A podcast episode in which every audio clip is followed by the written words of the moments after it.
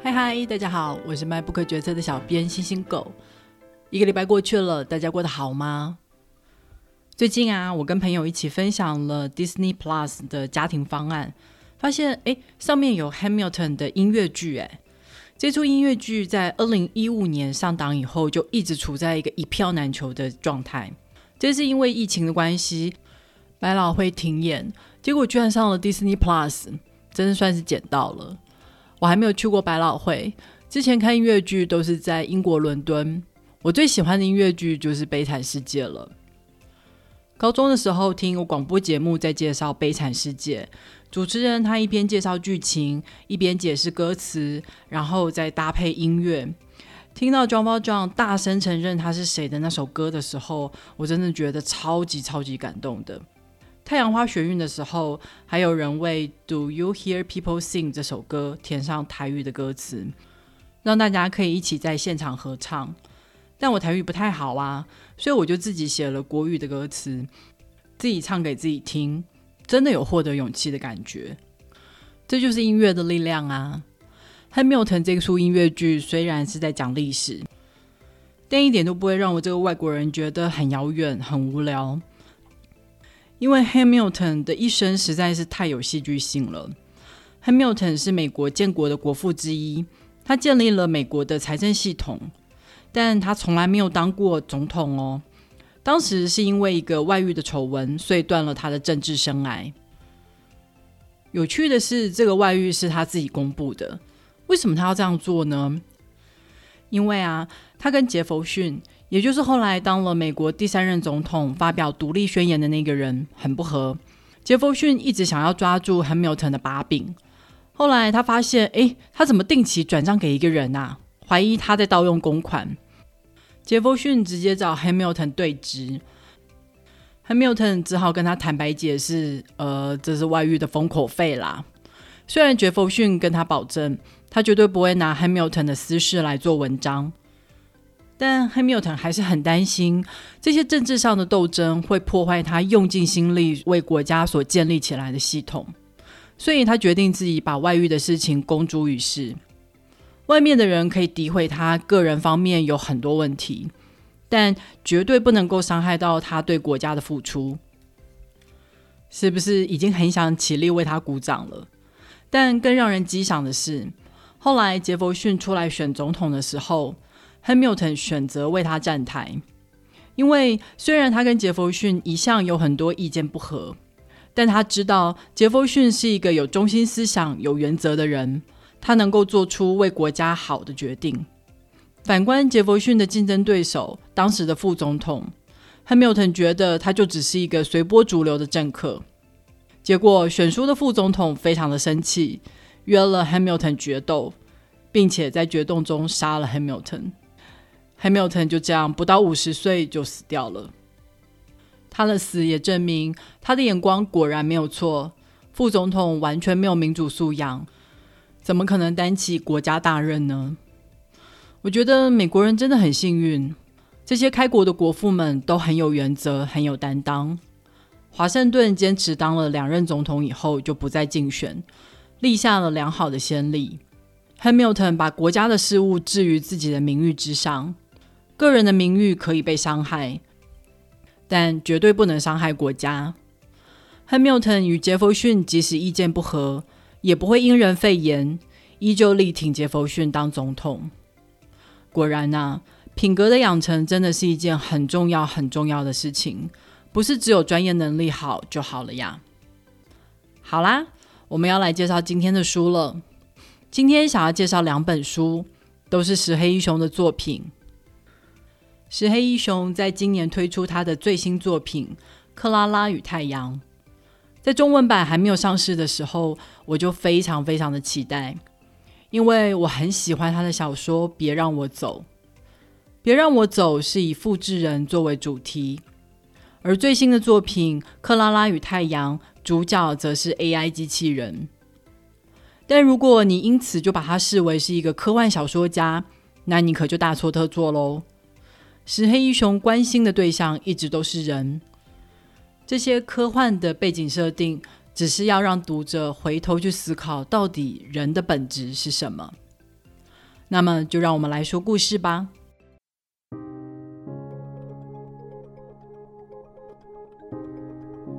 别让我走的主角凯西，成长在海尔森，一个寄宿学校。住在海尔森的小朋友都没有父母，他们一起上课，一起住在宿舍里面吃饭睡觉。小说分成三个部分，第一部分都是凯西的学校回忆，看起来没有什么特别的地方，除了他们每个星期都要接受健康检查，还有每一季他们都会举办大型的展示活动，每个小孩都要把这三个月里面所创作出来的作品。像是画画啦、诗歌啦，或是雕塑等等展示出来。这些作品可以交换到代币，代币的数量是由学校的监护人决定。赚来的这些代币就可以购买其他人的作品，例如你可以买一个木雕的长颈鹿装饰在自己的床头柜。一些特别杰出的作品还会被夫人挑去展示在外面的艺廊里面。夫人是学校的董事。每年只会来学校两到三次。他似乎有点害怕这里的学生。他每次来海尔森都只待短短的几天而已，而且从来不跟任何学生交谈，甚至连视线的接触都尽量回避。凯西当时一直就不明白，如果夫人这么不喜欢他们，为什么还要挑他们的作品去外面的艺廊呢？艺廊真的存在吗？从海尔森毕业以后，凯西被分配到一座农场工作。在这座农场里面，他遇到了其他寄宿学校的人，才发觉哦，原来海尔森是有那么一点点特别的。他们从小所接触的美术、音乐课程，还有一直被鼓励创作，都是其他寄宿学校没有的。当然，也没有所谓的交换活动或是伊朗的选拔。但不变的是他们未来的命运。学校的监护人从小就告诉他们，未来每个人都会成为捐赠者，所以维持身体健康是很重要的事情。在还没有成为捐赠者之前，他们可以选择成为看护，照顾其他的捐赠者。看到这里，读者总算明白。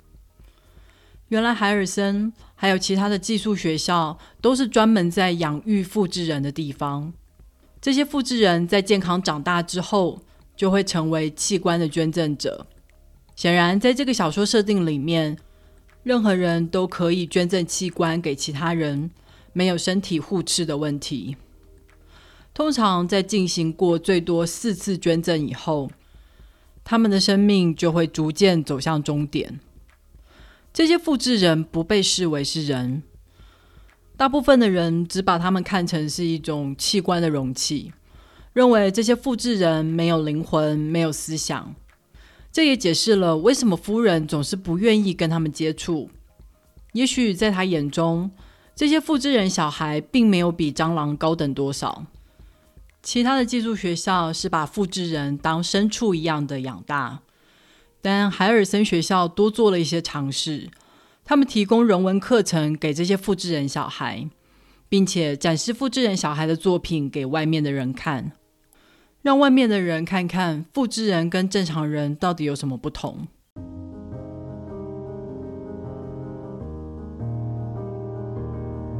同样在海尔森长大的汤米，后来总算领悟到，这些作品是为了展示他们身为一个人的内在。因为外界的人不把复制人当人看，所以海尔森的实验是想要透过这些作品来展示复制人可能会有的灵魂与思想。但当年他在海尔森就是一个特别排斥创作的小孩，一开始是没有特别的兴趣，后来变成刻意的抵制。他故意画的像三岁小孩的图画。线条歪七扭八的，颜色也配得乱七八糟。他不合作的态度受到了一些监护人的惩罚。监护人一再的跟他说，展现他的创造力是非常非常重要的事情。但后来新来了一个老师，他跟汤米说，即使他不想创作也没有关系。每个人都不一样，有的人大器晚成，有的人的长处在别的地方。他没有必要透过这个方式来向其他人展示他的优秀。在他看来，不管汤米有没有创造力，他都是一个很棒的学生。一直到很久以后，汤米才逐渐了解当时老师想要跟他说什么。小说里面写了很多凯西在学校的回忆，就跟其他青少年一样，朋友之间会有小圈圈，会恶作剧，会谈恋爱。会分手，他们也曾经想过要成为一个演员、一个上班族，或是一个开货运的司机，这样就可以到世界各地去。但当监护人告诉他们他们是复制人，未来只会成为捐赠者，大家也就接受了。毕竟他们认识的每一个人都是这样过完一生，没有例外。凯西记得有一次。有人说他在某栋上班的大楼里面看到某个同学的本尊，他们一群人兴冲冲的前往镇上，想要近距离的观察，看看如果真的成为上班族的话会是什么模样。不过这一次探险，大家败兴而归。看到本尊的同学在路上大发脾气，要所有人认清现实，像他们这种用完即丢的复制人。怎么可能有什么出身正常、好好在当上班族的本尊呢？那些出身良好的人不可能提供自己部分的身体来制作复制人。复制人的来源只可能是一些妓女啊、流浪汉等等原本社会的低下阶层。大家听了都悻悻然的不说话，因为不知道该如何反驳。凯西跟汤米后来找到了夫人，想要询问他。有没有可能延后捐赠？还有，为什么海尔森后来会关闭？夫人淡淡的表示，海尔森会关闭是因为他的计划失败了。大众对于复制人也是人的想法并不买单，没有经费就没有办法继续维持学校的运作。事实上，就算海尔森的计划成功，也没有什么可能改变复制人的命运。没有可能延后捐赠。复制人的命运在一开始制作出来的时候就已经注定好了。石黑一雄的文字总是淡淡的、平淡的，就像是理所当然一样，但却让我无比的悲伤。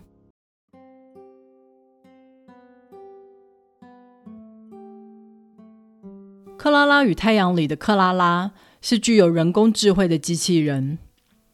他制作出来的目的就是要成为孩子最好的陪伴。克拉拉对人的情感特别感兴趣，而且有高度的学习力。有一天，她在橱窗里，有个小女孩隔着橱窗对他许下承诺：“我要带你回家。”克拉拉接受了这个承诺，以至于让她错过被卖给另外一个小孩的机会。经理语重心长的跟他说。这些小孩啊，说话的时候总是一副信誓旦旦的模样。他们会对你承诺任何的事情，他们不想让别人把你买走。但更加常见的是，他们永远不会回来，甚至挑了其他的机器人。好在最后，小女孩真的来带克拉拉回家了。小女孩叫做裘西，她的健康状态不太好。之所以隔了这么久才来店里，也是因为生病的关系。球西跟其他人不一样，他信守了他的承诺。那么克拉拉也要守住对球西的承诺。当球西健康美下玉矿的时候，克拉拉竭尽所能的想要拯救他的性命，但同时他也明白到球西的妈妈对他另有打算。他希望克拉拉竭尽所能的学习球西的一切。学习他讲话的语调、走路的姿势、思考的方式。事实上，球西的妈妈委托了人制作了球西的机器人身体。这个机器人有球西的外表，到时候只要把克拉拉的运算大脑移过去，妈妈就能再重新拥有球西。但这是可能的吗？制作机器人的专家向妈妈表示。以现在的技术，没有什么东西是无法学习或是无法复制的。它可以确保所有球西的特质都会被 AI 给挖掘出来。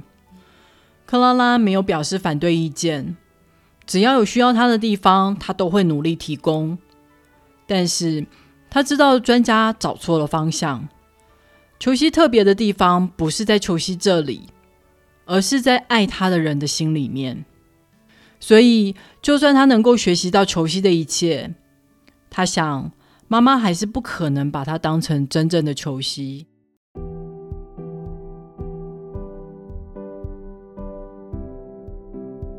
事实上，人不只会区分人跟机器人，人跟复制人是不同的族群。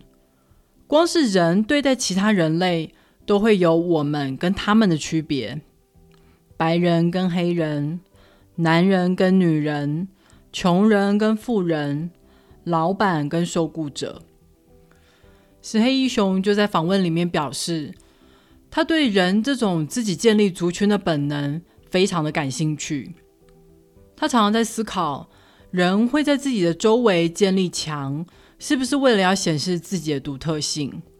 但同时间，我们也在墙里感觉非常的孤独，所以我们透过爱来跟其他城墙里面的人建立连接，互相交流，但又很容易被爱所伤害，或是自己背弃当初建立桥梁的初衷。他还观察到，有人会投入巨大的精力去守护城墙里面的价值，还有的人可以很轻松的从这套价值走向另外一套价值。就像裘西的爸爸，虽然也是个顶尖的工程师，但却非常反对制作裘西机器人。他觉得人性是不可能被机器人给取代的。但有另外一群人已经非常乐观的拥抱 AI 技术，相信所有人的特质都是可以被转移的。有趣的是啊，在这本小说里面展现出来所谓的高贵人性的是克拉拉，反而真正的人类显得薄情寡义。克拉拉她奉献了一部分的自己，让裘西奇迹般的好转长大。但裘西长大以后就忘了自己的承诺。克拉拉先是被移出裘西的房间，被放到储藏室。最后一章，克拉拉已经被丢到了废弃场。但对于机器人的克拉拉来说，不管是家里或是废弃场都好，他很高兴，他守住了他的承诺。好了。别让我走，还有《克拉拉与太阳》这两本书就介绍到这里了。石黑一雄是日本人，生于长崎，但五岁的时候就跟着爸妈移到了英国。他的爸妈一开始也没有预料到会在英国待这么久，所以一直刻意的保持着石黑一雄跟日本文化的关联。这也造成了石黑一雄独特的世界观。他不会说自己是日本人，但也觉得自己不完全是个英国人。他觉得自己就是一个混合体，也觉得这就是未来世界的趋势。每个人都会是各种文化的混合体。但同时间，石黑一雄观察到，这世上发生了越来越多让人忧心的事情，人跟人的距离越来越远，争执越来越多。彼此都觉得非我族类，互相仇恨。他的小说很喜欢从回忆的角度切入，因为当我们仔细的去回想起事情是怎么开始的，冲突是怎么发生的，就会感觉到其中的荒谬。我们真的没有差这么多，只是我们常常困在自己的小世界里，把自己放得太大了。很推荐大家找一个安静的下午，好好品味一下石黑一雄平淡但是隽永的文字。如果你喜欢今天的小说，别忘了透过卖不可决策的导购链接来购买这些书哦。网址是 triple w 点 my book 点 t w。也别忘了在 Apple Podcast、Spotify、First Story 还有 YouTube 上面订阅 MyBook 决策。你的订阅跟留言就是对我最好的动力。好啦，让我们下个礼拜再会喽，拜。